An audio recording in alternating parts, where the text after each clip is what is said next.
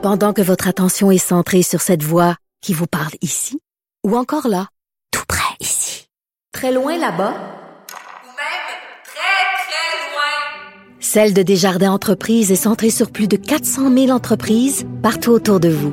Depuis plus de 120 ans, nos équipes dédiées accompagnent les entrepreneurs d'ici à chaque étape pour qu'ils puissent rester centrés sur ce qui compte, la croissance de leur entreprise.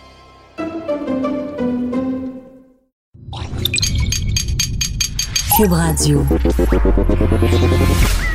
Elles n'ont pas la langue dans leur poche. Elles disent ce qu'elles pensent sans détour. Une heure de remise en question et de réflexion. Geneviève Peterson. Vanessa Destinée. Les effrontés. Hey, bonjour tout le monde. Merci d'être avec nous ce matin. Euh, écoute, Vanessa, euh, je suis de bonne humeur ce matin. Ben, je vois ça, ton ton. Non. On, entend, on entend- on entend le sourire dans ta voix. Non, mais c'est que je suis enchantée parce que euh, je sais pas si vous le savez, mais je suis une grande amatrice de théâtre. Euh, J'ai écrit une pièce d'ailleurs l'an dernier, euh, La déesse des mouches à feu, qui est une adaptation de mon roman. Je consomme énormément de théâtre. J'aime ça y aller. J'aime ça y aller avec des amis et j'aime ça surtout y aller avec des enfants.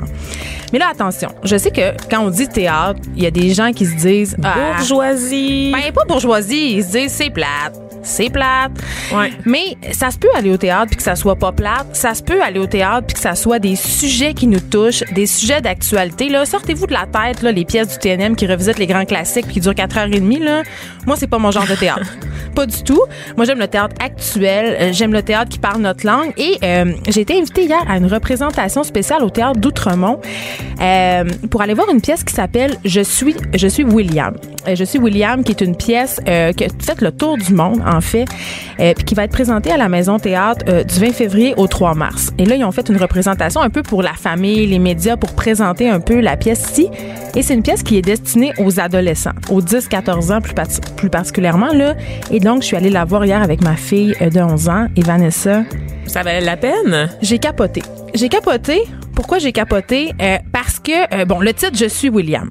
Est-ce que c'est en référence à la liberté d'expression? Je, je suis Charlie ou moi, c'est l'écho que ça me fait? Mais est-ce que je. Non, vraiment pas. on Ah, voit bon, que tu manques de culture. Non, en fait, ça fait référence à la célèbre phrase de Rimbaud qui dit Oh, Je est un autre. Ça, ça veut dire en fait que quand on écrit un, un- un livre puis qu'on écrit au jeu, c'est pas nécessairement de nous euh, qu'on parle. Tu sais, le jeu est un jeu de fiction. Sauf que l'auteur de la pièce a joué euh, avec cette expression-là parce que dans ce cas-ci, c'est littéralement ça. Je est un autre. Et là, qu'est-ce que ça raconte? Je suis William.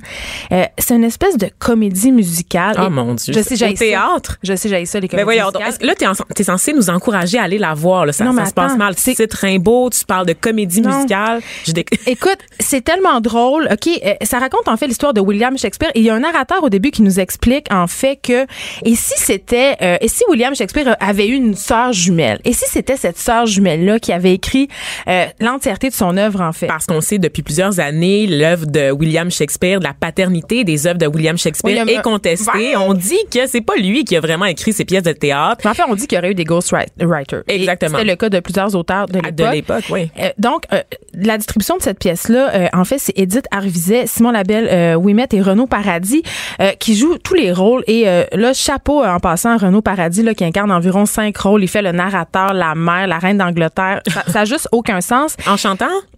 Non, c'est pas toujours en chantant. Il y a quelques chansons. C'est pas gossant. Et ce qui est le fun avec les chansons, c'est que c'est du slam qui mélange la poésie de l'époque puis du langage contemporain. Tu sais, donc c'est absolument délicieux. Il y a pas un temps mort. Écoute, ça dure une heure et dix. J'ai jamais vu le temps passer.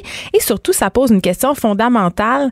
Euh, et si, euh, qu'est-ce qui, qu'est-ce qui serait arrivé justement si le Shakespeare n'avait rien écrit de, de ses affaires et que ça avait été sa sœur? Ben, il serait arrivé que on n'aurait pas eu accès aux écrits de Shakespeare. Comment ça? Ben parce que dans ce temps-là, les femmes avaient pas le droit de lire, avaient pas le droit d'écrire, avaient pas le droit de réfléchir, et si elles étaient prises en fait euh, en flagrant délit d'intelligence, on, on les noyait, on les on les pendait sur la place publique. En fait, C'était des sorcières. on faisait ce que- ce qu'on appelait le test de la sorcière. Donc, on te prenait, on te plongeait dans une rivière attachée sur une chaise. Et si tu réussissais à te défaire de tes liens, tu étais évidemment possédé du malin, donc tu devais être pendu sur la place publique. Et si jamais tu mourais, ben, Ben, désolé. Donc, tu mourrais dans les deux cas. Et, et, et, c'est ça. Donc, la sœur de Shakespeare qui est incarnée par euh, ben, Brio avec euh, par Edith Arvizet, ben elle, écrit ça, puis elle est pas bien avec ça, puis elle, elle essaie de cacher ça à tout le monde. Et finalement, euh, la pièce est présentée à Londres et la reine d'Angleterre se rend compte que c'est elle qui l'a écrite. tu sais. Donc, c'est une histoire vraiment le fun. Il faut aller voir ça à la Maison Théâtre absolument avec vos gars, vos filles. Puis même si vous avez pas d'enfants, pour vrai, là, je- Oui, c'est ça. J'allais te demander. Est-ce que moi, je pourrais y aller? tu pourrais y aller. Puis tu, c'est- Je oui. pas porté la vie, Geneviève. Non, mais tu peux quand même euh, y aller, Vanessa. Je pense que tu as une arme. c'est du 20 février au 3 mars. Sérieusement, achetez vos billets. Là. Peut-être une sorcière. Ça vaut la peine. C'est pas plate, puis c'est l'occasion d'avoir une discussion absolument euh, importante parce que euh, à la fin, on se demande si ça va si mieux que ça pour les femmes autrices et pour les femmes dans la sphère publique en général En culture. en culture, mais aussi euh, dans les sciences et tout. Puis j'avais envie de, parler de ça parce que c'est vrai que comme femme auteur, il y a une différence. On- Le traitement médiatique est pas le même. Euh, il y avait une recension qui avait été faite par Le Devoir il y a quelques années. euh, sur le traitement médiatique réservé aux autrices, justement. Et euh, il y avait des exemples assez flagrants. Par exemple, on parlait des œuvres des auteurs femmes versus les œuvres des auteurs masculins.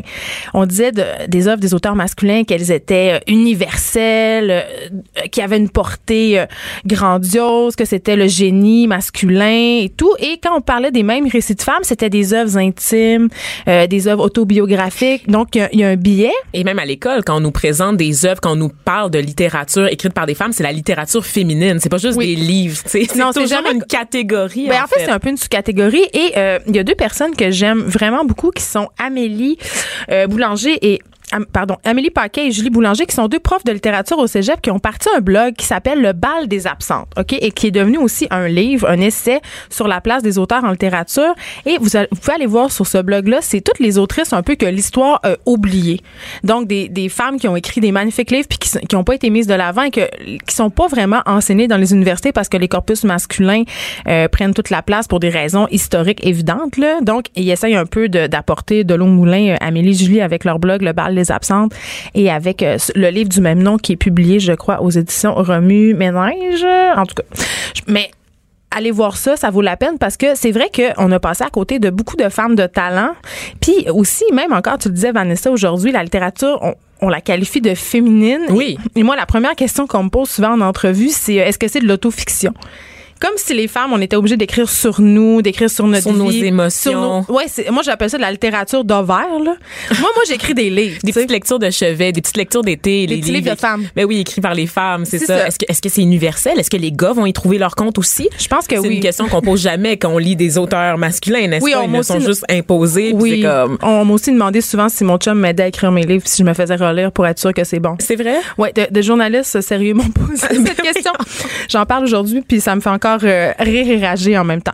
Donc voilà, Incroyable. allez voir cette pièce. Je suis William. Euh, c'est produit par le théâtre Le Clou. Euh, les interprètes sont formidables. Vous- écoutez, là, vous allez passer un moment, un moment merveilleux avec vos enfants. Puis parlant d'activités à faire avec les enfants, on sait que le hockey au Québec, c'est quand même l'activité suprême que les parents font. Là, c'est comme un objectif de vie. Absolument. Et mais avant de, de parler de sport, je voudrais juste rester dans le théâtre pour souligner Geneviève. Tu disais que c'était le fun de sortir avec les enfants, voir des pièces de théâtre, qu'on allait passer du des bons moments. Je pense que beaucoup de gens ont passé de bons moments euh, à ta propre pièce, la Oh! déesse des mouches à feu, parce que tu es finaliste au prix de la critique euh, Oh, fine. dans la catégorie meilleur spectacle de l'année 2017-2018. Donc cette pièce, la déesse des mouches à feu, euh, que tu as fait avec Alex Dufresne et Oui. Patrice euh, Dubois. Oui, Patrice Dubois. Mais Voilà. là, Donc, je félicitations, je Geneviève. Je tenais à le souligner en ondes quand même parce que c'est pas rien. Wow! Et Merci. donc, tu es une des rares euh, femmes au- autrices là, qui, est- qui est nommée dans cette catégorie-là. Donc, félicitations. Et on suit ça. Est-ce que la remise de prix, c'est quand? C'est au mois de décembre. C'est au mois de décembre. En fait, j'ai même pas été mise au courant que j'étais nominée pour ce prix-là. Je l'ai appris dans les journaux. Donc, merci, la QCT, je crois. Voilà, c'est exactement ça. Donc, on, on remercie les, les critiques qui ont su apprécier ton, ton spectacle et on espère que le public aussi l'a aimé. Je pense que oui, quand même. Mais je pense se que oui, on était à guichet fermé pendant très longtemps. Parlons hockey, Vanessa. Oui, parlons hockey. Ben en fait, euh, il y a quelques semaines, on parlait des filles et du sport, n'est-ce pas? Puis on se demandait qu'est-ce qu'on fait pour pour encourager nos enfants à faire du sport, en particulier les filles. Puis on- à un moment donné, on s'est dit, est-ce que des fois, le sport, ça devient pas un prétexte pour les parents de faire valoir, de, comme un faire valoir, tu sais, Ben, l'enfant projet, le fameux enfant projet dont parler. Exactement, et le- que le la compétition est, est plus entre les parents qu'avec les enfants. Et euh, c'est un peu une histoire semblable là, qui nous vient de Longueuil. Euh, la mère d'une gardienne but de 8 ans dénonce la pression qui est exercée par certains parents sur sa fille, qui n'offrait pas de bonnes performances dans son équipe de hockey. Donc sa fille, c'est ça, était dans les buts. Une équipe mixte ou une équipe masculine? Une équipe de euh, On le sait pas. ben non, c'est une équipe là, de hockey. Une équipe mixte, Ben oui, c'est ça. là. Euh, chez les Atomes C. Et euh, l'organisation, en fait, a, a été poussée à retirer l'enfant des buts à la suite des pressions des parents qui trouvaient qu'elle était poche. Les gérants d'estrade? Des gérants d'estrade. Donc, c'était censé être euh, la catégorie Atome C, qui est la moins compétitive, qui est une catégorie au hockey. euh, pour le qu'on- fun, pour- on est là pour s'amuser. Là. On va pas faire les, les grandes lignes. On va pas aller aux Jeux olympiques. On n'est pas ça, des. Maurice Richard. Non, non, on n'est pas un espoir olympique là, avec cette catégorie-là. Et malgré ça, euh, des parents ont trouvé une façon de pourrir l'ambiance pour l'ensemble des enfants. Et c'était de l'acharnement, de l'intimidation contre cette petite fille-là qui, qui était de niveau assez moyen. Euh, ils, voulaient en fait la retirer des buts. Puis Hey, l'organisation... C'est carrément du bullying. bullying. L'organisation à la base avait offert à cette jeune fille-là de suivre des cours, de la retirer temporairement euh, pour lui permettre de suivre des cours pour s'améliorer puis avoir le même niveau que le reste de l'équipe parce que la jeune fille, elle aimait ça être dans les buts. Elle voulait que- pas changer de Est-ce que ces parents complètement euh, irréfléchis et insensibles ont pensé ne serait-ce qu'une seule seconde à comment devait se sentir cette petite fille-là? de 8 ans. 8 ans. Elle a 8 ans. Je veux dire, le bullying des parents est quelque chose qui me révolte, qui me fascine. Je, je trouve qu'on vit dans une société euh, complètement où on forme, on est des égoïstes qui ne pensons qu'à nous. Je veux dire, l'enfant projet, on est-tu plus capable? Je veux dire, là, chez nous, on peut, les enfants, ils peuvent-tu juste avoir du fun? Je veux dire, t'es à l'aréna, il est 6h15 un samedi matin avec ton café. Je veux dire, peux-tu te calmer? Hein? On peut-tu On juste... peut-tu se calmer effectivement? Et donc cette la petite fille-là fille, va s'en rappeler toute sa vie. Ben certainement, elle a été poussée temporairement, mais maintenant elle veut plus retourner sur la glace en fait. Ben, on Donc la elle veut comprend. pas suivre les cours, elle veut plus retourner sur la glace. Puis la seule option qui lui reste pour sortir de cet environnement-là, ça serait de faire partie de ligues privées qui là coûtent cher pour la famille. Mais en ce moment, elle a perdu toute sa motivation et tout son intérêt parce que les adultes n'étaient pas capables de gérer leurs propres sentiments de compétition et voyaient ce qui était censé être un simple jeu, une occasion comme de s'affirmer puis de, de, de se faire du bullying entre parents et entre enfants. Là. Donc c'est vraiment ordinaire comme situation. Je suis pas une grande fan de hockey, mais je suis allée euh, une fois euh, voir un, un match de la Ligue américaine et j'ai été assez flabbergastée du comportement des gens dans les estrades. Euh, Il y avait une personne au début des matchs qui, euh, qui disait aux gens ne jetez pas d'objets sur la glace. Il y avait des agents de sécurité. Il y avait, je veux dire, les gens étaient complètement... On, on dirait que les gens, ils switchent, ils deviennent d'autres personnes. Il y a comme un effet de foule. On dirait que le QI baisse. Je veux dire, les gens... Gérez-vous. Ben oui, Gérez-vous, là. C'est censé être récréatif, là. On n'est pas dans la haute performance sportive. On peut-tu laisser les Mais enfants même avoir du si on fun était- après, l'école? Mais même si on était dans la haute performance sportive, Ben Vanessa, euh, est-ce qu'il y a quelque chose de plus antisportif euh, et de plus euh, démotivant que se faire crier après puis de se faire crier par des des noms? adultes, même pas par les enfants de son équipe. Je veux dire, il y a personne, il y a personne qui va faire former. Donc, parents dans les estrades, gérez-vous donc. Restez branchés. De 9 à 10. Geneviève Peterson. Vanessa Destinée. Les effrontés. Noël s'en vient, la relâche s'en vient, puis on sait qu'il y a beaucoup de gens qui vont partir en voyage à cette époque-là de l'année. Euh, puis parmi ces gens-là, il va y avoir des femmes et il va y avoir des femmes seules. On a décidé euh, aujourd'hui de parler de voyage en solo euh, avec Marie-Julie Gagnon, qui est autrice, chroniqueuse, blogueuse. Euh, Bonjour Marie-Julie. Allô? Euh, faut que je te dise d'emblée que j'aime beaucoup euh, ton blog Taxi Brousse. Ah, t'es fine, merci. ben, je trouve que tu as une façon d'aborder le voyage qui est complètement décomplexée. Ah, vraiment, oui, ça c'est clair. Ben oui, parce que je trouve qu'en ce moment sur Instagram, quand il est question de voyage, on est beaucoup dans la fantasmatique, on Mm. Est beaucoup dans les images très léchées, Ben très oui. parfaites. J'ai pas l'impression que j'apprends grand chose sur les destinations. J'ai juste Mets l'impression. ton bikini et pose devant un beau Oui, on paysage. se vend du Ben, rêve. ouais, on se ouais. du rêve, mais En on même pas temps, comment accéder au rêve. Exact, mais j'ai rien contre les filles qui posent en bikini sur Instagram. Je vais pas déclencher une politique, euh, une polémique, pardon, de, de slut shaming. Mais euh, moi, quand j'ai envie de me renseigner sur le voyage, j'ai envie de lire euh, des filles comme toi qui nous partagent euh, leurs expériences. Tu sais. Tu peux poser en bikini, mais explique-nous où t'es au moins. Tu sais, C'est Oui, un peu ça ben, mon point. Parce que si je veux aller faire la photo en bikini, je veux savoir où aller. Exactement, C'est c'est une ça. équipe de 20 personnes derrière toi aussi. Oui, tu sais. aussi. Il faut le dire, ça aussi. Oui. Exactement. Euh, euh, Marie-Julie, tu viens tout juste de publier euh, ta première histoire. euh, c'est une histoire romancée, en fait. C'est un roman, carrément, ouais. Oui, qui s'appelle Histoire de filles en sac à dos. Ouais. Euh, Puis là, je veux juste comprendre. Ça, c'est trois filles trois continents, trois voyages. Je peux vous le, le, le, Oui, le- prêter parce que vous l'avez pas, je vous l'offre, les filles, Merci. cadeau. En fait, en gros, c'est une collection qui s'appelle l'histoire de, de, de filles qui est euh, dirigée par Nadia Lagdari King, donc qui, euh, qui écrit aussi, qui est elle aussi autrice. Et c'est euh, les éditions La Goélette qui ont décidé de faire cette collection-là. C'est vraiment, euh, disons, de la lecture de vacances. C'est comme tu le dis, totalement décomplexé. C'est vraiment, ça n'a pas d'autre but que de nous faire décrocher en vacances, nous faire sourire. Et euh, moi, quand ils m'ont approché pour ce projet-là, ils m'ont carrément dit, écoute, le thème, c'est voyage de, de filles en sac à dos. Est-ce que ça te tente? Oui, parce que Euh, toi, t'es pas tout le temps rendu dans les grands hôtels, là. ben moi, je fais un peu de tout, mais c'est sûr que j'ai la chance d'avoir un métier qui me permet aussi d'aller dans les grands hôtels. Mais donc, Oui. c'est ça. Et donc, la troisième histoire est signée Mélanie Leblanc. Donc, c'est trois histoires vraiment avec des tons hyper différents, des héroïnes très différentes. Et c'est dans trois pays. Donc, on va euh, en Nouvelle-Zélande avec Nadia, on va au Mexique avec Mélanie, et moi, je vous emmène, j'emmène une lectrice, euh, je dis lectrice, mais lecteur aussi, là, en Thaïlande. Parce que c'est pas juste la littérature féminine, n'est-ce pas? Non, on Non, mais pas, ça s'appelle quand les- même Histoire de filles. Oui, oui, mais je pense que. Je pense sincèrement que les gars peuvent avoir beaucoup de fun à lire ça aussi. Moi, il y a beaucoup d'affaires de filles dans mes projets, mais c'est toujours très. ne euh, serait-ce très- que pour envoyer leur Ben en oui. voyage. On aime bien. Eh, Marie-Julie, explique-moi, euh, pour les gens qui te connaissent moins, euh, qu'est-ce que tu fais puis d'où ça devient, Ouais. cette passion-là du voyage? Ben en gros, euh, moi je gagne ma vie comme chroniqueuse voyage, comme j'écris aussi sur le voyage, je fais toutes sortes de choses sur les voyages. Euh, mais mais à l'origine, j'étais pas du tout du tout destinée à ça. J'ai vraiment une formation de journaliste. Euh, je viens du lac Saint-Jean, de Saint-Félicien, dans le fond d'un rang où personne ne voyageait autour de moi. Près du zoo. Auprès du zoo, j'ai travaillé au zoo de Saint-Félicien. Ben quand là, adolescente. Elle, avec tous ces animaux exotiques, Et je prends, ouais, je prends encore ma carte d'abonnement annuelle, j'aime trop ça. Ben, moi aussi, Bref. je vais à chaque année avec mes enfants. C'est trop génial. Aller au zoo de Saint-Félicien. C'est encore, oui, puis il y a plein de nouveautés d'ailleurs. exactement. Hey, mais je suis allée voir euh, cet, euh, cet été le, le, le spectacle de Moment Factory, l'espèce de forêt lumineuse. là. C'était absolument capoté. Mais bon, tu- on peut, est-ce qu'on peut aller en, en solo au zoo de Saint-Félicien? Je pense que Tout à oui. fait, oui. Mais, mais tout ça pour dire que j'étais pas destinée du tout à voyager parce que j'avais pas d'exemple autour de moi. C'était pas ça qui était valorisé. C'était pas ce que, ce que, ce que ma famille faisait. J'étais pas, tu sais, on m'amenait pas partout quand j'étais petite. Donc, euh, disons, les hasards de la vie puis un paquet de choses ont fait que j'ai commencé à voyager et je suis partie pour la première fois seule, euh, à 23 ans, ce qui est quand Ton même relativement voyage? Premier, premier voyage seul, en solo, vraiment toute seule. C'était au Portugal. Puis là, j'étais tellement stressée que je m'étais payée, tu sais, genre le 5 étoiles, la totale. C'est une Ah, affaire que tu dis, oui, mais moi, je veux rencontrer des gens. Puis là, tu fais, ah ouais, c'est vrai que c'est pas dans un hôtel 5 étoiles que je vais rencontrer du monde. Tu sais, bref, j'ai appris beaucoup au fil du temps. Mais comme, encore une fois, j'ai dû apprendre un peu sur le tas, ben, c'est clair que j'ai, développé tout ça. Et il y a eu plein de ramifications à ça. J'étais très workaholic, moi, au début de la vingtaine. Entre 18 et, et 24, j'ai travaillé comme une folle. J'ai vendu mon premier texte à un magazine, j'avais 18 ans. Fait qu'à un moment donné, j'ai fait, OK, c'est parce que là, je travaille, mais est-ce que j'ai vécu, moi, à rien, tu sais?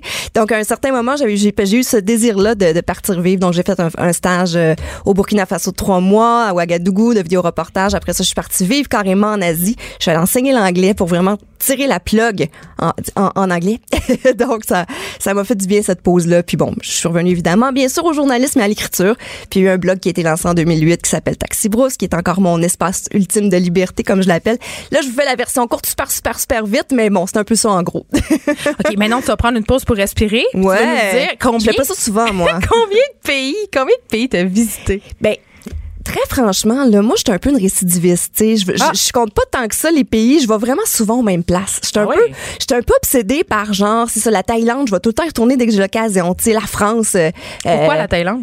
Ben, la Thaïlande, ça a été d'abord parce que c'est le premier pays d'Asie. Ben, je suis allée trois jours à Tokyo avant, là, mais je trouve que ça compte pas. C'est le pays d'Asie, le premier pays d'Asie où j'ai vraiment voyagé seule avec mon sac à dos, à vraiment apprendre un peu comment ça se passait. C'est pour ça que j'ai choisi de, que mon histoire dans l'histoire de filles euh, en sac à dos se passe là. Euh, c'est un pays facile, la Thaïlande. C'est vraiment facile à voyager. On mange super bien. Donc, en Euh, Asie, c'est. C'est Ouais. c'est ça. Fait qu'il y a beaucoup de bons côtés. Puis l'Asie, ça reste mon continent de prédilection, même si j'ai fini par épouser un Africain rencontré à Taïwan pendant que j'enseignais l'anglais. Ouais, c'est un peu ça. Quelle vie. J'adore. Ça, tu vas nous le raconter dans un prochain livre, j'espère, bien sûr.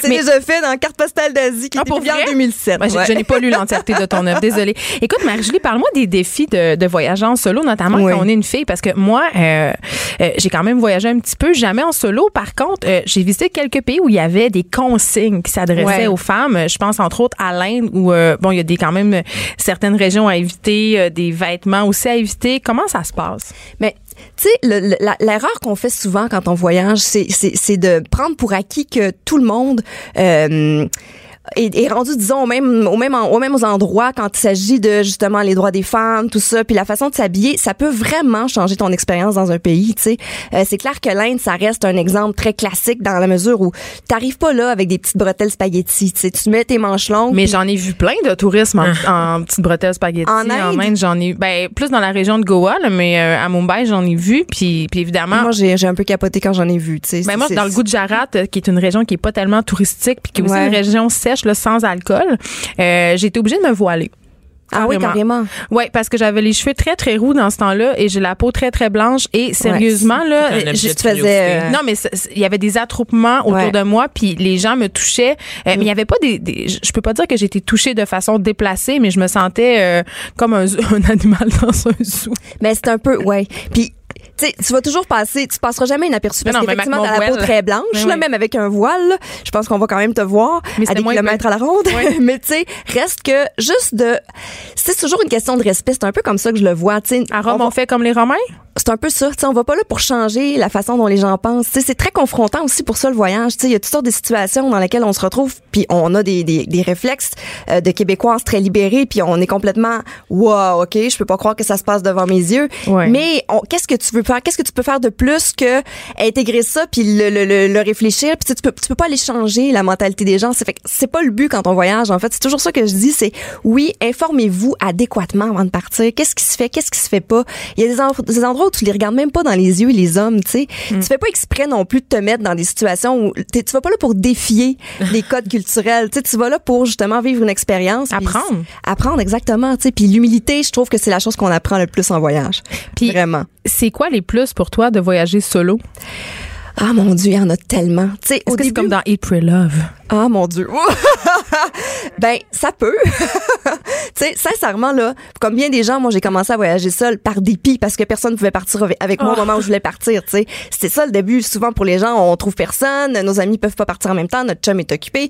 Et euh, c'est sûr que la première fois c'est toujours un défi, mais une fois que t'as goûté à ça là, l'espèce de liberté. Écoute, puis même je dis toujours, moi, moi j'ai un enfant de 12 ans, puis je dis toujours aux mères autour de moi, vous devriez toutes une fois par année au moins vous offrir une semaine de voyage en solo quelque part pour décrocher, parce que ça permet tellement le cliché qu'on se retrouve en voyage, il est vrai, tu sais. Ça permet de quand, tu sais, moi je dis toujours ça fait un effet zoom out. Quand t'es en voyage, ça te permet vraiment de voir les choses sous un autre angle complètement, puis dans toutes les situations possibles, tu sais. Fait que ça, ça a cet effet-là, puis ça fait aussi que t'es plus porté. Quand t'as le goût de voir du monde, tu vas voir du monde. Quand t'as pas le goût de voir du monde, ben tu restes dans ton coin, tu sais. Tu- Il y a moyen de vraiment avoir le meilleur des deux mondes quand on voyage seul. C'est un accomplissement, puis ça travaille tellement, tellement de, de qualité, la débrouillardise, l'audace, tu sais, puis ça nous force, comme tu dis, à sortir de notre cocon. Moi, j'ai Totalement. j'ai été en backpack au Pérou par moi-même aussi à l'âge de 23 ans. Je suis arrivée là, puis je suis partie de la capitale à Lima, puis je me suis rendue 9 heures plus loin euh, dans la- ce qu'on appelle la, la Sierra, là, qui est les zones montagneuses et tout ça. Puis ça a changé ma vie, cette expérience-là, et je me suis rendu compte que j'étais capable, que j'étais une femme indépendante. C'est- vraiment empowering. Oui, absolument. Mais- non, mais c'est vrai. C'est, puis tu te rends compte que t'as plein de ressources en dedans de toi, tu savais même pas que t'avais. Tu sais, on se retrouve toujours dans des situations pas possibles dans le Ah, voyage. Tu le euh, Par exemple, Ben écoute, juste mon héroïne là, dans, dans, dans justement Histoire de fille en sac à dos, moi je l'ai vraiment mise dans marde là, complètement de, de A à Z. Elle arrive, euh, elle oublie son passeport dans un taxi. euh, tu sais, Ah, il arrive à peu près tout à, à prendre brosse, euh, pas suppose. En tout cas, elle se retrouve avec euh, toutes sortes. Disons que j'ai mis les pieds dans les plats parce que c'est des choses qui peuvent arriver en voyage. Mais ce que je trouve fabuleux, c'est qu'il y a toujours des solutions. Puis plus tu voyages, plus tu te rends compte de ça. À quel point il y a toujours une solution, peu importe ce qui va arriver. Tu sais, fait que c'est pas. euh, Et dis-moi, comment tu gères le choc du retour? Parce qu'il y a le choc Ah culturel quand on arrive sur place dans un pays qui nous déstabilise, mais le fait de voyager comme ça en continu, quand on revient puis qu'on retrouve notre confort, il y a une adaptation aussi à faire. rapidement, Marie-Julie. Écoute, euh, moi je dis toujours que c'est comme un peu tomber en amour. Tu sais, quand tu tombes amoureux, c'est pas parce que ça a duré super longtemps que c'est forcément ce qui t'a marqué le plus. Parfois, ça peut être très court, très bref et très marquant. Je pense que de, de, de, de se permettre justement de vivre le deuil de ce voyage-là et de préparer un autre voyage après, ça aide beaucoup.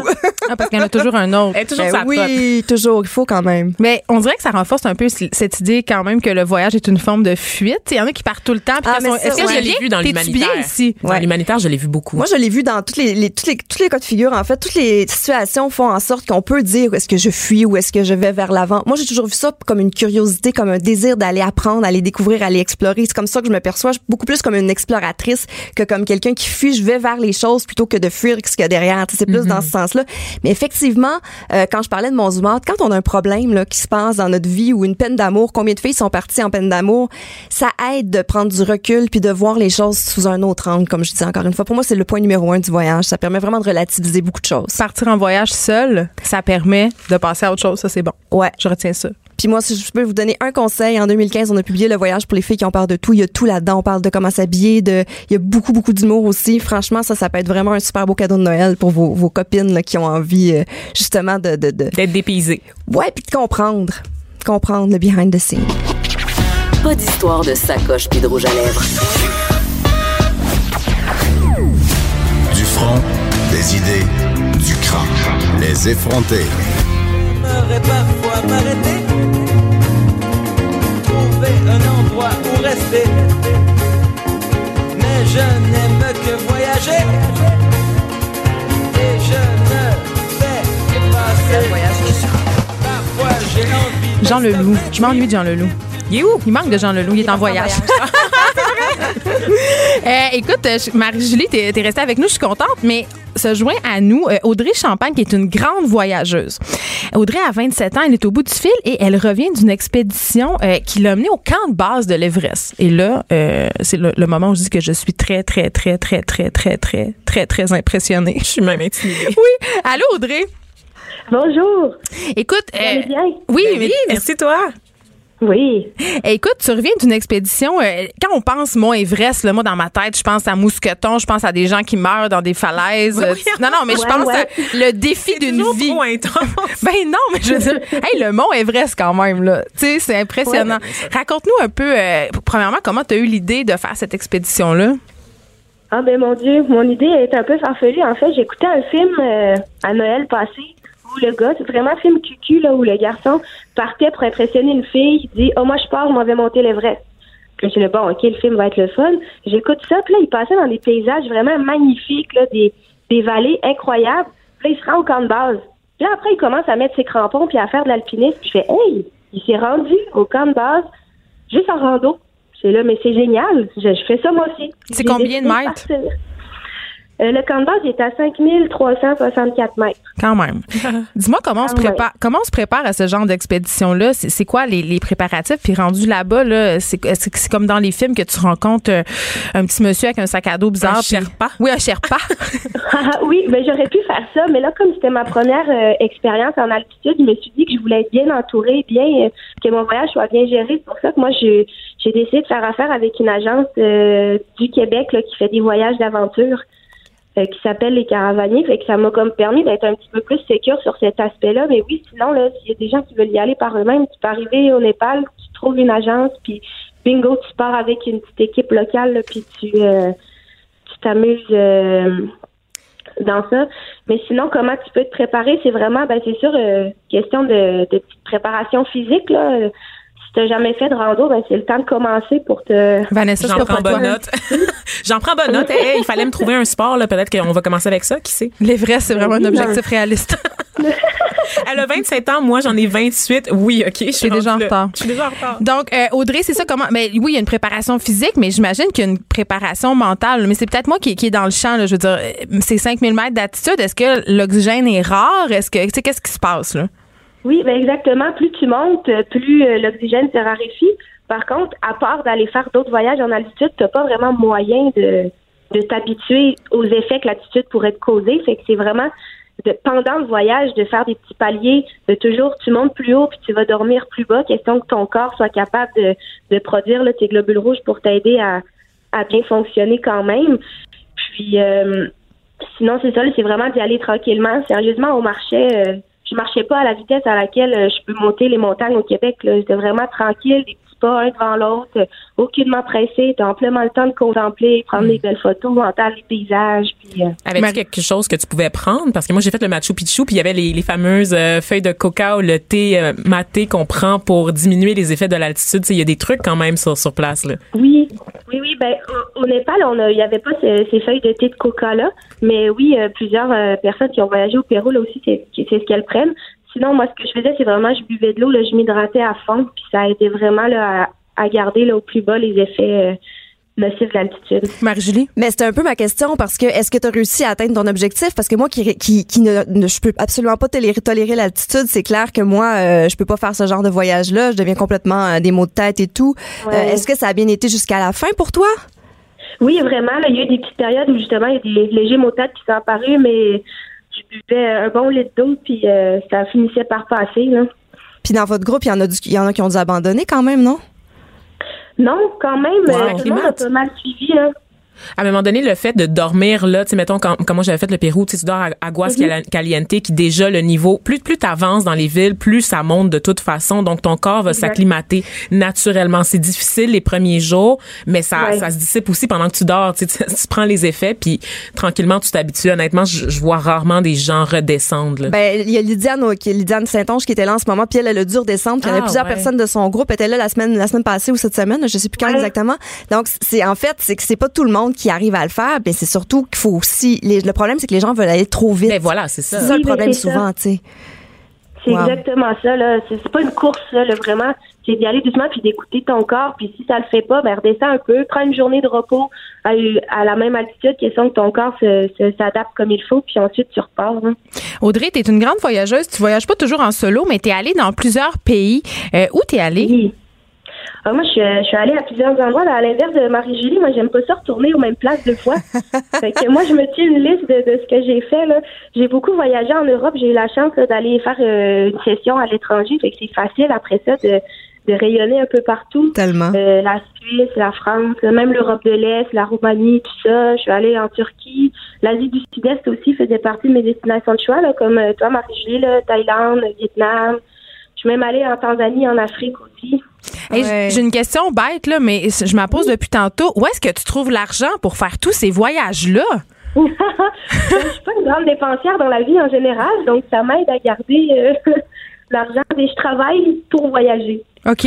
Je, me- je travaille, euh, puis je- l'argent que j'accumule, ben je la garde, je me mets de côté. Puis Priorité. Puis quand même, excluant l'Europe, je veux dire, les, les destinations que tu as nommées, au-delà du billet d'avion qui coûte cher, il Ouais. reste que le coût de la vie est très, très bas, notamment en Asie, en Afrique. Tu peux très en Afrique, c'est encore drôle. En hein? Afrique, c'est encore drôle. OK, c'est bon, encore bon. Dès qu'on parle de safari, Non, mais l'Afrique du Sud, Dès qu'on parle de safari, Tanzanie, moi, ça m'a coûté cher, là. Oui, des Tanzanie. safaris, Ouais. oui, mais le Ouais. fait de, vivre chez les habitants, d'être dans des auberges de jeunesse, d'être avec le sac à dos, de faire une petite épicerie, par exemple, puis de traîner, tu sais, de la nourriture sèche avec toi. Tu sais, quand tu fais du voyage un peu gonzo, c'est facile quand même d'accumuler les destinations sans te ruiner là, à la fin. à la oui, fin. exactement.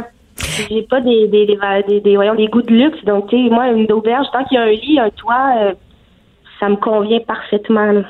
Écoute, en tant tu sais, tu voyages seule, t'es une fille. Est-ce que tu trouves qu'il y a une différence euh, en tant que, que voyageuse au féminin, là, ou c'est la même affaire? Honnêtement, j'en vois pas tant que ça. C'est sûr que bon, tu sais, euh, en tant que femme, c'est sûr qu'on a toujours comme tu sais, avec notre, un peu notre imaginaire sociétal, là, toujours un petit peu euh, de méfiance. euh, Tu sais, on n'ose pas toujours faire confiance aux gens, surtout quand on part seul. Mais en même temps, tu sais, je vois la différence entre euh, partir marcher dans la rue ici ou partir marcher dans la rue n'importe quoi en Espagne. Pour moi, je, je, me sens pas plus euh, insécure de l'autre côté de l'océan qu'ici. Là. Marie-Julie et Karel, euh, pas Karel, mon Dieu, Audrey, excuse-moi. Euh, j'ai j'ai une question pour vous. Est-ce qu'il y a un pays qui vous intimide? Les deux, là, vous êtes deux bonnes voyageuses, mais est-ce qu'il y a un pays que vous oseriez pas faire ou que vous avez un peu peur de L'Arabie faire? Saoudite. Oui, mais j'avais la même tête.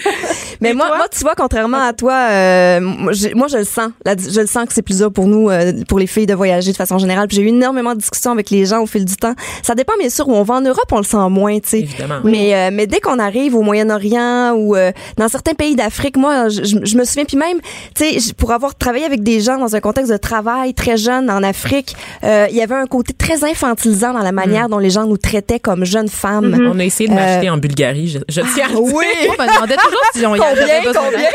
40 Il chameaux. était question de chèvre. Je pense que tu vaux pas plus que 12 chèvres. là. mais moi, je me demandais sans arrêt si j'avais besoin d'aide. Puis, puis même, je m'excuse, mais euh, au- même au Québec, quand je vais à la pêche au saumon, parfois j'y vais seule. Et quand je rencontre des pêcheurs gars sur le bord de la rivière, ils viennent tout le temps me voir pour me demander si je suis correcte. T'as l'air de faire pitié. Mais Non, mais il y a un côté, euh, ouais, il y a un côté. Non, mais c'est vrai que parfois, ça peut, on, on le sent, ce, ce, ce côté-là. Mais moi, ça m'a frappé plus dans certains endroits que dans d'autres. Et toi, comme- Audrey?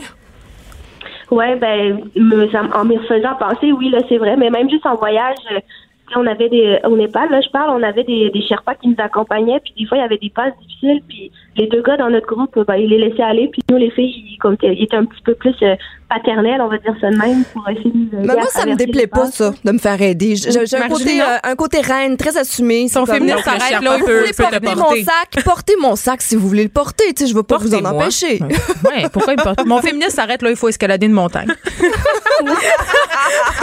Audrey Champagne, est-ce que tu as déjà eu peur en voyage? Est-ce qu'il t'est arrivé une petite anecdote pas le fun rapidement?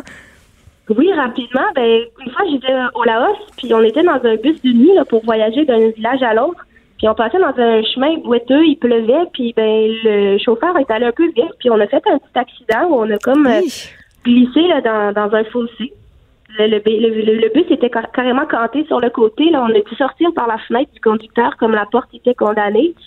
On était dans une campagne perdue, fait que c'est sûr que là, t'es là, OK, bon, qu'est-ce que je fais maintenant? Le bus est comme pas utilisable. Je dois me ramasser ailleurs. Fait qu'on a fait du pouce. On a attendu Oh, que quelqu'un de aïe. gentil veuille nous ramasser. La nuit? On a fait, euh, ouais, la nuit. Là, le soleil commençait à se lever à la fin, fait que c'était un petit peu moins effrayant, mais C'est sketch pareil, là. Ouais. On s'entend. Oh là là. c'est pire, ça. c'est que- le pire, c'est que euh, le matin, quand on a continué, quand on s'est fait lifter un peu, on a avancé, là, on a vu qu'on était comme à 100 mètres d'un précipice. et qu'on a quand même été très Ah, mon chanceux De juste s'enliser dans un petit fossé. là. On se plaint des nids de poules ici. Ah J'aimerais mais- juste rappeler qu'ailleurs dans le monde, on, Il y a pas vraiment de route. navigue euh, sur des bords de falaise. Fait que c'est soit tu tombes dans l'eau ou tu te fais ramasser par un glissement de terrain. Écoute, C'est ça. Je pense que dans cette dans cette circonstance, on peut dire que les voyages forment la jeunesse. Merci. La euh, déforment aussi Oui, la déforme aussi. Merci euh, Audrey Champagne. Je te souhaite d'autres beaux voyages. Amène-moi. Marie-Julie Gagnon. Merci à vous Merci. Merci, merci Marie-Julie d'avoir Bon été avec nous. euh, On, rappelle que ton livre Histoire de filles en sac à dos est en vente et que pour chaque euh, livre vendu, il y a un dollar qui sera remis à la Fondation du cancer du sein du Ouais. Québec. Bravo. Merci. L'actualité vue autrement. Pour comprendre le monde qui vous entoure. Les effrontés. On change de registre complètement, Vanessa. Je te parle d'une affaire qui, moi, comme mère, euh, m'interpelle, m'inquiète. Euh, moi, je suis une maman qui est très techno, OK? C'est-à-dire que euh, je suis pas contre les écrans, euh, je suis pas contre les consoles de jeux vidéo. Euh, mes enfants, ils ont des iPads, euh, ils ont des téléphones. Euh, attention, par contre, là, ils ont des téléphones contrôlés, il y a pas de réseau. Euh, L'accès est bien sûr vraiment bien supervisé, mais je ne suis pas de ces mères qui pensent que les affaires électroniques... La lumière bleue. sont le, sont le démon. Ben, il faut faire attention à l'utilisation des écrans avant de se coucher, ça c'est vrai, mais je trouve que les outils électroniques, ça peut être de formidables euh, moteurs de création. Tu sais, on peut faire des vidéos euh, avec les iPads. On peut apprendre à monter des petits films. Tu sais, quand on, est- on supervise les enfants puis qu'on les laisse pas à eux-mêmes avec ces outils-là, je pense que ça peut être vraiment bien. Euh, sauf que là, j'ai vu quelque chose. il y a de plus en plus de jouets intelligents. Tu sais, dans notre temps, il y avait les Tamagotchi, là. Ben, dans le mien. J'en avais un. J'en avais un Mais aussi. ça, c'était cette espèce de petite bidule-là, là, que fallait que tu nourrisses, fallait que tu prennes soin, fallait que tu t'en occupes, euh, parce que sinon il mourait. Fait que c'était un peu l'ancêtre des jouets intelligents. Mais là, il y en a de plus en plus. Ben oui. Et il va en avoir aussi beaucoup sous le sapin de Noël. Parce que les jouets intelligents, ce sont des jouets qui sont un petit peu plus dispendieux. Donc, c'est rare que tu achètes ça une fin de semaine quand tu vas au Costco. Là, c'est plus des cadeaux. Tu sais, on pense à des petits chiens euh, qui sont téléguidés, qui sont euh, vraiment, tu sais, interactifs. L'enfant peut avoir... vraiment euh, une interaction avec son jouet. Sauf que euh, la presse nous apprend que ces jouets-là ne sont pas sécuritaires. C'est-à-dire qu'au niveau euh, de leur logiciel, si on veut, là, de la façon dont ils sont faits, euh, il, y a- il peut y avoir des fuites, des leaks qui font que euh, il y a des pirates informatiques qui peuvent avoir euh, accès aux données personnelles de nos enfants, c'est-à-dire leur âge, leur sexe, leur voix. Parce qu'on le rappelle quand même, ces jouets intelligents-là, ils ont des caméras, il y a des micros, puis il y a des, ca- des capteurs, en fait, qui leur permettent d'avoir des interactions avec leur- les enfants. Certains sont même connectés à Internet, donc évidemment, c'est des données personnelles comme les cartes de crédit. C'est ça. Mais encore plus inquiétant, euh, il y, a- il y a certains jouets qui ont tellement euh, des critères de sécurité qui sont faibles que des pirates qui pourraient prendre le contrôle du jouet et parler euh, à nos enfants via le jouet. Alors, ça m'inquiète beaucoup. Soyez vigilants euh, quand vous achetez des jouets électroniques. Et là, Vanessa, en début d'émission, on parlait euh, un peu de la violence au hockey, euh, de la violence des parents. Il faut savoir que depuis hier, il y a une initiative qui a été mise en branle qui s'appelle le Sportif Pacifique. Et euh, on a euh, Karel Lemar avec nous. Allô, Karel, des Canadiennes de Montréal, une équipe de hockey de filles. Eh, puis c'est ça, avec Vanessa, euh, on parlait de la violence souvent au hockey euh, des, des parents dans les estrades puis dans tous les sports euh, par ailleurs. Là. Pourquoi tu as décidé de t'impliquer dans cette cause-là, Karel? Ben écoute, je pense que c'est quelque chose qui est qui était temps qu'on en parle, puis qui était temps que que- qu'on essaie de faire changer les choses un peu. Disons que l'initiative est venue de du de l'institut elle-même Pacifique. Euh, j'ai eu un communiqué avec eux, puis ils m'ont parlé un peu du processus puis ce qu'ils essayaient de faire. Puis j'ai trouvé ça euh, alarmant qu'il n'y avait pas eu de choses qui s'étaient faites avant.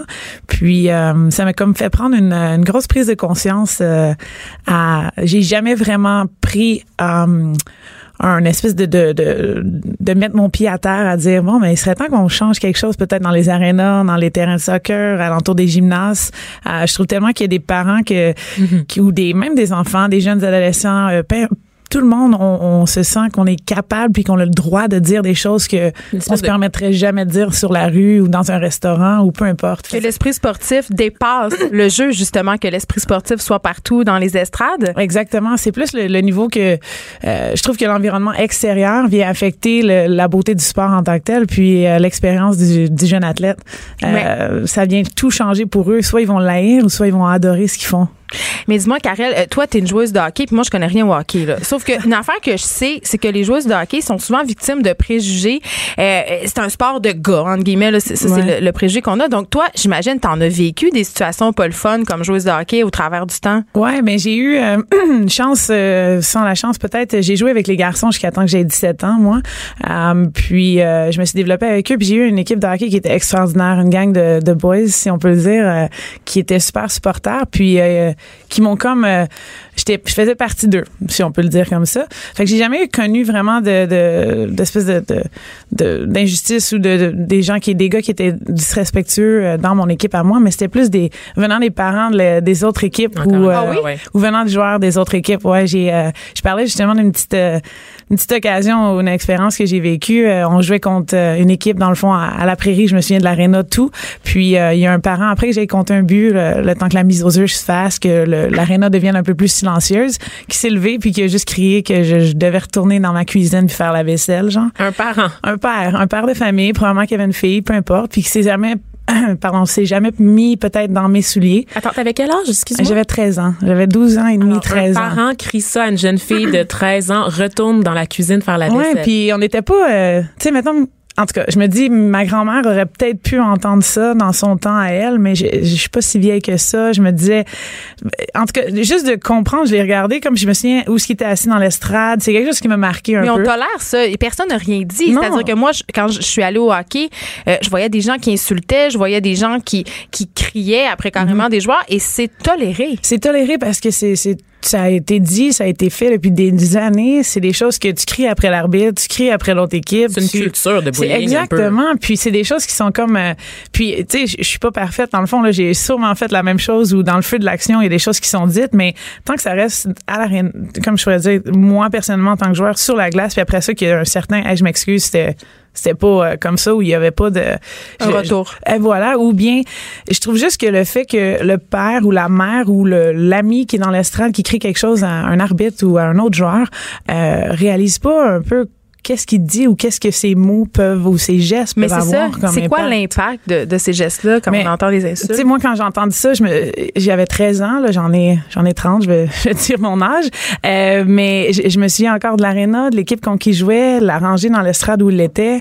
Euh, moi, je l'ai pris, j'ai un caractère qui est un peu différent. Je l'ai juste pris genre, euh, OK, ben, tiens, mon homme, je vais, je vais, je vais te prouver que je suis 100 fois meilleur que ton gars, puis je vais en scorer un autre, genre. Mais ça aurait pu avoir un effet inverse complètement. Comme la jeune fille tu dont je parlais au début de l'émission qui, elle, ne veut plus remettre les pieds sur une patinoire à 8 ans. Exactement. Moi, j'avais un bon support en arrière. J'avais euh, des parents peut-être qui m'ont caché certaines choses aussi que peut-être d'autres parents disaient dans les estrades, mais qui me laissaient euh, me, me fructifier dans mon sport que j'adorais. C'est un, un- l'enfant va avoir une passion pour son sport parce qu'il aime le sport en tant que tel. Là.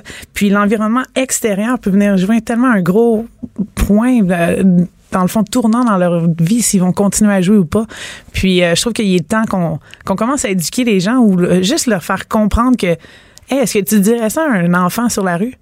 Ou est-ce que tu, tu ferais ça dans la société de nos jours en ce moment là? Est-ce que est-ce que tu te rendrais compte que tu crierais un arbitre qui est pourri puis qui devrait il mérite même pas de vivre puis toutes ces choses là mais tu dirais ça à quelqu'un sur la rue, dans le trottoir, puis la personne qui est à côté de cet homme-là, est-ce que tu le laisserais dire ça? Est-ce- Ah, vas-y. Mais, non, mais c'est parce que moi, je, je suis fascinée. Je me demande, en fait, si cette culture-là, c'est pas parce que c'est lié au sport de contact ou est-ce qu'on le retrouve dans tous les sports? Parce que, comme vous le savez, je ne suis pas du tout sportive, n'est-ce pas? Je le rappelle à chaque émission. Est-ce que c'est parce qu'on est dans un sport de, contact, de contact gé- généralement associé aux hommes ou? Non, je pense que je pense qu'on le voit dans tout, honnêtement. On Mais le les voit joueuses dans- de tennis. On le voit dans, Ah, ouais, vrai, on le voit, raison. on le voit quand il y a des décisions, euh, peut-être des décisions d'arbitre qui sont un peu euh, Douteuses. ouais, douteuses. euh, a des gens qui sont extrêmement compétitifs, puis souvent ce qui arrive, c'est que euh, on devient très colérique, mais on sait pas comment la gérer, puis on sait pas comment non plus gérer la personne qui est à côté de toi, qui vient de perdre la boule dans le fond. Euh, Est-ce que je vais mettre l'huile du feu sur le feu, pardon, en, en lui disant quelque chose ou en, en lui disant à elle quelque chose d'arrêter, ou est-ce que je vais être capable de, de gérer le conflit puis de faire comme prends, conscience en ce moment de ce qui se passe. Puis je pense que c'est ça que le programme essaye de faire ou essaye de, de commencer l'initiative de faire réaliser aux gens, là, donner les outils pour justement avoir une belle euh, conversation à la place d'avoir une bataille dans l'estrade, admettons. Je me disais, Karel, j'avais la réflexion avant l'émission. Je me demandais, est-ce que nous, les médias, on a un peu notre rôle à jouer ou notre part de responsabilité dans cette espèce d'ambiance un peu malsaine qui règne dans les arénas? Parce que si on pense à la culture du journalisme sportif, là, Ouais. tu sais, c'est très gérant d'estrade. Tu sais, quand je pense aux Canadiens de Montréal, tu sais, il y a des articles qui, sort- qui sortent qui sont très durs à l'égard des joueurs, qui sont à la limite, je trouve, du respect. Est-ce que euh, tu penses que la façon dont on traite médiatiquement notre sport national a à voir avec la façon dont on traite les joueurs dans les estrades, notamment euh, dans le sport amateur? Ouais, ben c'est sûr qu'il y a toujours la, liberté d'expression qui vient en ça. Puis euh, euh, souvent, ce qui arrive, c'est qu'un journaliste va donner son opinion aussi. Quand l'opinion est constructive, moi, je la trouve splendide. Euh, quand t'es es là pour dénigrer un joueur ou, ou pour le choquer ou ces choses-là, il y a peut-être une question à se poser aussi. Euh, de là à changer tout, je, je crois pas. Je crois qu'il y a des choses qu'on peut commencer à faire un petit peu. Euh, mais encore là, c'est votre job. Hein? C'est si vous voulez Moi, je connais les rien choses. au hockey. Mais- vos, vos collègues, dans le fond, si Mais moi, je connais des choses en journalisme, puis effectivement, c'est un peu notre job aussi. là. Oui, c'est vrai. Écoute, tu joues pour les Canadiennes. Euh, euh, Dis-nous un peu qu'est-ce qui s'en vient pour, pour ton équipe, puis qu'est-ce qui se passe là. Vous avez perdu votre entraîneur, je crois. Ouais. Il y a du drama, là. On Ouais. veut savoir le y a- drama, même si on n'est pas en lien au hockey, là. Le drama. Il n'y a pas tant de drama que ça, gang. Euh, je m'excuse de ne pas avoir les potins. Euh, les potins de la, de, de la journée. Les mais, potins de la euh, Canadienne. non, c'est ça. Il y a, il y a, Danny a décidé de, de quitter, dans le fond. euh, puis c'est une décision euh, qu'il a prise lui-même, puis on la respecte complètement. Tout va bien pour lui, euh, famille reliée ou ces choses-là. Je pense que c'était quelque chose qui, euh, qui avait pensé depuis longtemps, puis c'est arrivé euh, un peu un moment où on s'en attendait pas, pour être honnête avec vous. Mais Caroline Ouellette a pris euh, le coach interim un peu euh, en fin de semaine dernière. Donc, On vous avez une nouvelle coach. mais on sait pas exactement qui qui est notre coach en ce moment. Elle est là en attendant, je te Qui dirais. tire les ficelles Ah, de il y a- l'équipe des Canadiennes de Montréal? Megan Qui? Karel. Megan Ewens est notre euh, directrice générale, puis elle fait des recherches en ce moment. Euh, je pense qu'elle essaie d'avoir un, un coach qui a les critères euh, désirés, l'expertise aussi. On a des Olympiennes sur l'équipe, on a une, une équipe qui est sensationnelle, honnêtement. Puis là, vous allez en Chine, je crois. Ouais, ouais, ouais. On a un week-end ici à la maison, pardon, samedi, dimanche. On joue à Laval. Ah, puis après Laval, de la ça, Chine. Ouais. ah non, mais après ça, on va en Chine. Par En contre, Chine? oui, Oui, on s'en va vraiment en vraie Chine. Euh, on s'en va, euh, dans le fond, on part le 8 décembre. Puis euh, on s'en va jouer trois matchs là-bas. On reste neuf jours. Euh, ça va être très cool. On l'a fait l'an dernier. La Chine s'est joint à nous. Ils essaient de développer, dans le fond, leur Le pays marché, ouais. pour le marché du hockey, puis leur pays pour les Olympiques aussi, qui s'en viennent, dans le fond, pour les prochaines Olympiques d'hiver. là, déjà. Merci, merci Karel Emma. On te souhaite une victoire en Chine. On te souhaite aussi de te faire lancer des fleurs sur la glace et non des insultes. Oui. C'est c'est très gentil, merci Oui. les filles. Puis on rappelle à tous les parents que, hein, qui nous écoutent, que crier des noms aux joueurs et intimider des enfants, c'est mal. C'est mal. Merci d'avoir été là aux effrontés. On se retrouve demain. Il y a Richard Martineau qui suit dans quelques instants.